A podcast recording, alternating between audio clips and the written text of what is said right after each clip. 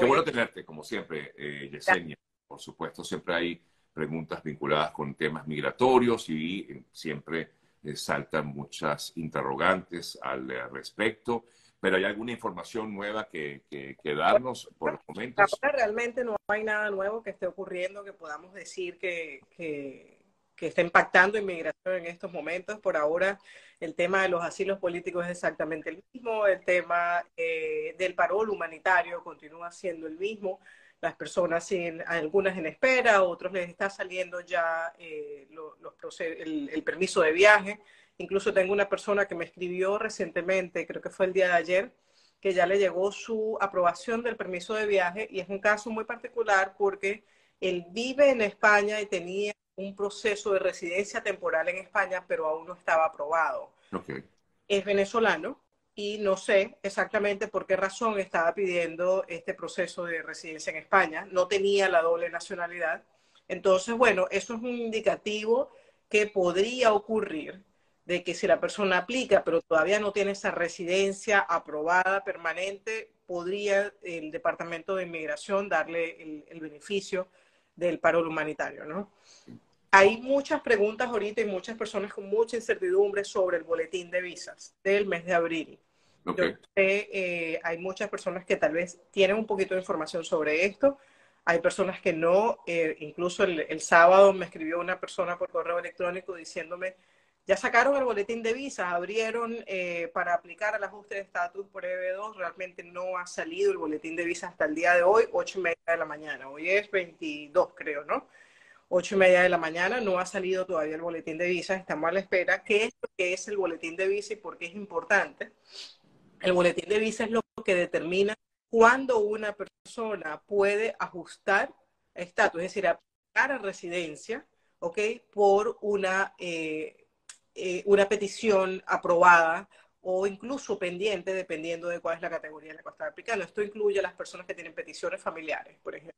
Por ejemplo, Sergio, para que las personas se ilustren un poco. Este, si yo pido a un hijo, ¿ok? Y la fecha de prioridad, perdón, ese no va a ser el caso. Este, vamos a poner, yo pido...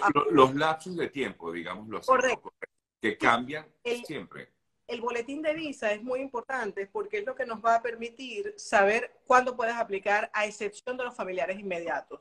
Si yo soy ciudadana americana y yo pido un hijo, mi petición no está sujeta a ese boletín de visas porque es ilimitada la cantidad de visas que da el Departamento de Inmigración, ¿sí? Pero cuando son otras categorías, por ejemplo, las visas de empleo, EB1, EB2, EB3, EB4, este, incluso hay ciertos países que tienen lo que llaman una retrogresión, ¿ok? Yo luego voy a, hacer, voy a, tratar de hacer un video lo más eh, ilustrativo y sencillo posible para que las personas entiendan qué es el boletín, por qué es importante y por qué si tienes una petición de inmigración tienes que mantenerlo monitoreado. Pero lo que quería decir es que hasta el día de hoy, 22 de marzo del 2022, de mañana no ha salido nada. Muchas personas han estado incluso contactando a mi oficina preguntando sobre el boletín de visa y todavía no tenemos nada. Pero eh, es, esto se, este boletín de visa se publica mensualmente. Mensualmente siempre sale unos días antes. El, mes de marzo salió a mediados de febrero, salió bastante temprano. Generalmente sale, sale sobre el 20 al 25 del mes anterior y dice, a veces no se mueve, a veces exactamente estático porque inmigración lo que hace es variar un poco, ¿ok? Lo que son la cantidad de solicitudes que hay en ciertas categorías y ver si lo cierran algunos meses, a veces hace una y atrasa un poco más o a veces lo ponen al corriente. Por ejemplo, hubo un tiempo que las personas que se casaban con un eh, residente permanente no podían ajustar estatus de inmediato, sino que tenían obligatoriamente que esperar que su fecha en el boletín estuviera al día. Hoy por hoy está al corriente, es decir, si usted está casado con un residente permanente y usted le quiere dar, eh, y el, el, residente permanente quiere hacer una petición familiar, pues el, el, el filing con el Departamento de Inmigración puede de una vez aplicar a residencia. Bueno, aquí te consultan, de hecho, una, eh, comentan aquí, un dominicano casado con ciudadana americana, ¿en qué tiempo puede pedir a su madre? Eh, Tienes dice, dominicano primero a ser ciudadano americano y después de que eres ciudadano americano te puedes pedir a tu mamá porque dominicano, su mamá no es un, no es un, no es un beneficiario inmediato de esa petición. hay que esperar. Sí. Claro, inmediatamente puedes recibir la residencia, pero la residencia no te da derecho a pedir, no te da la opción, perdón, a pedir. Claro, hay que tomar en cuenta varias cosas. Cuando la persona se casa con un ciudadano americano, ¿ok? Y esa residencia basada en esa petición de ciudadano americano te llega antes de dos años de estar, ¿ok? Lo que ocurre es que la residencia que te va a llegar va a ser una residencia condicional por una validez exclusivamente de dos años. Y a los dos años, ¿ok? De tú, por una parte, o continuar con ese ciudadano americano, o aunque te hayas divorciado, demostrar de que ese matrimonio fue de buena fe, tú tienes que hacer con migración un cambio de estatus de residencia condicional a residencia permanente. Y ahí es cuando van a otorgar esa residencia permanente. Sin embargo, por ejemplo, para esta persona dominicano que está casado con una ciudadana americana, si ese es el caso que te otorgan la, residencia condicional, yo te aconsejaría dentro de los 90 días antes de que se venza tu residencia condicional, hacer ese cambio de estatus e ir haciendo, incluso puedes hacer tu examen de ciudadanía si ya los tres años desde que te otorgaron tu residencia por ese matrimonio con el americano o con la americana, porque eso te va a permitir que cuando te aprueben tu residencia permanente, si ya tuviste tu examen de ciudadanía, es una estrategia de tiempo, si ya tú estuviste, tuviste ese examen de ciudadanía, te pueden dar la ciudadanía y allí puedes pedir a tu mamá. Entonces es mucho más expedito, ¿no? Es lo que bueno, déjame leer algunas de, de, las preguntas que tenemos por aquí. Yo me quedé arriba, así que los de abajo, bueno, van a tener que esperar un poquito. ¿Qué sabes de la apertura y reorganización de, de, de, UCIS con la solicitud de eh, los del social, del permiso de trabajo y parol, eh, el permiso de viaje por parol. Te pregunto, ¿qué sabes de la reapertura y reorganización de UCIS con respecto a las solicitudes? Bueno, UCIS nunca ha estado cerrado. El, el, poco tiempo que estuvo cerrado fue el tiempo de la pandemia. Eh, ellos sí han contratado mucho más es evidente, de hecho, porque se ha acelerado mucho la cantidad de, decisiones que ha estado tomando la migración. De igual manera, también hay decisiones, por ejemplo, los TPS. Yo tengo TPS pendientes de marzo del 2021, cuando apenas salió el TPS. Y mucha gente dice, ¿qué podemos hacer? Calma. Eso no se perdió. Usted tiene un número de caso, tal vez podemos mandar una carta o mandar un correo electrónico al centro de servicios que dé tu TPS como para ver qué pasa. Pero eh, no es que, no es que haya un problema con el caso. En relación a que haya reabierto, no tengo ningún conocimiento de que estaba cerrado y reabrió. Lo que sí hay es como cierta organización poniendo un poco más de oficiales en ciertos departamentos, probablemente, porque además, por ejemplo, en el caso de los TPS, que son procesos humanitarios, el parol humanitario, hay demasiados eh, mecanismos nuevos que el gobierno ha empezado a implementar para aprobar, o para, mejor dicho, para todas estas medidas humanitarias y eso requiere mucho más personal. ¿Cuál ha sido su experiencia, doctora, en la respuesta de los, a los RFE por EB2? No sé qué es RFE, tú me dirás si sabes. RFE es un Request for Evidence. Ok.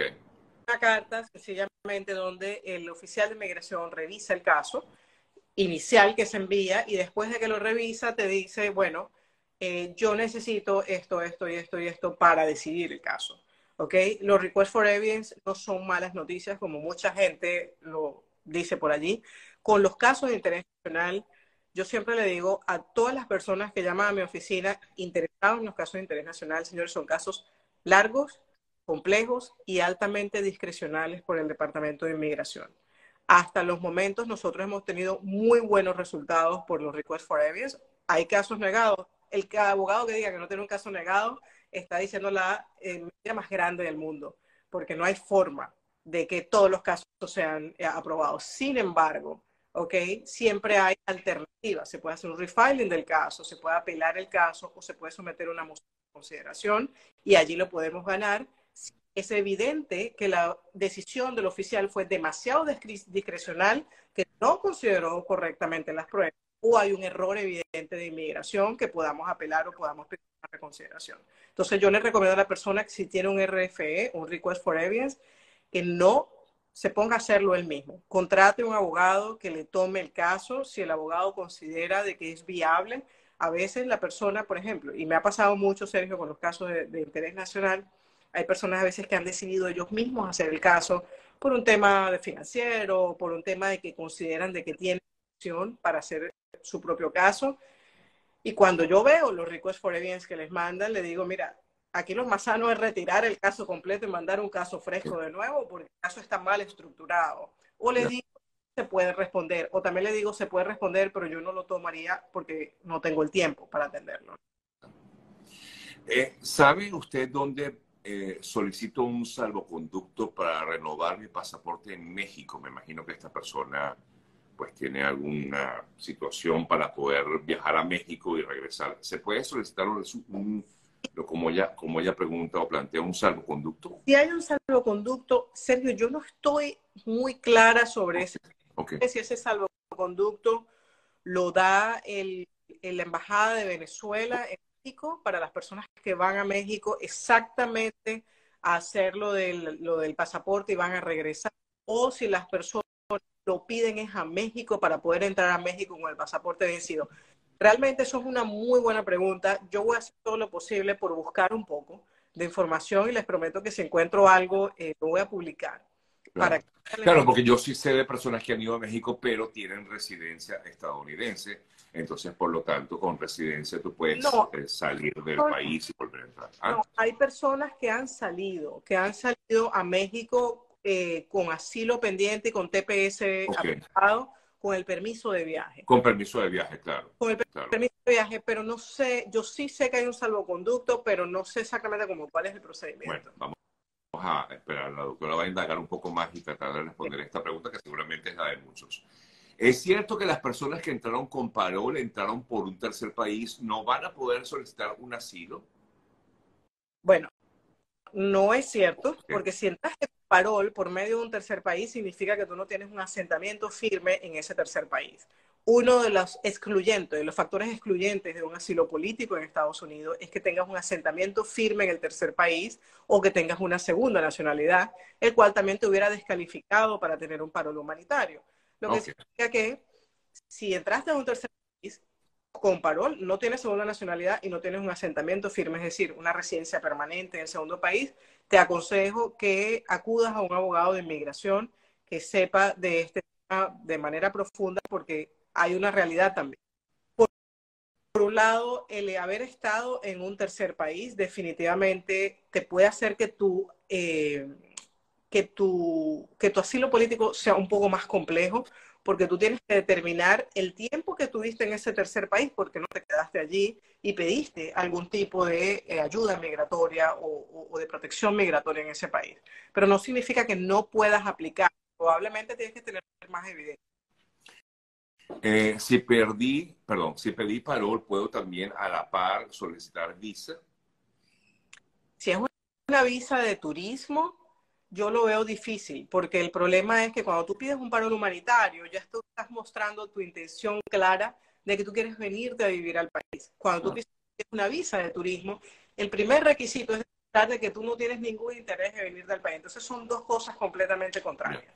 Yo pensaría que o una o la otra, pero no pueden ser las dos.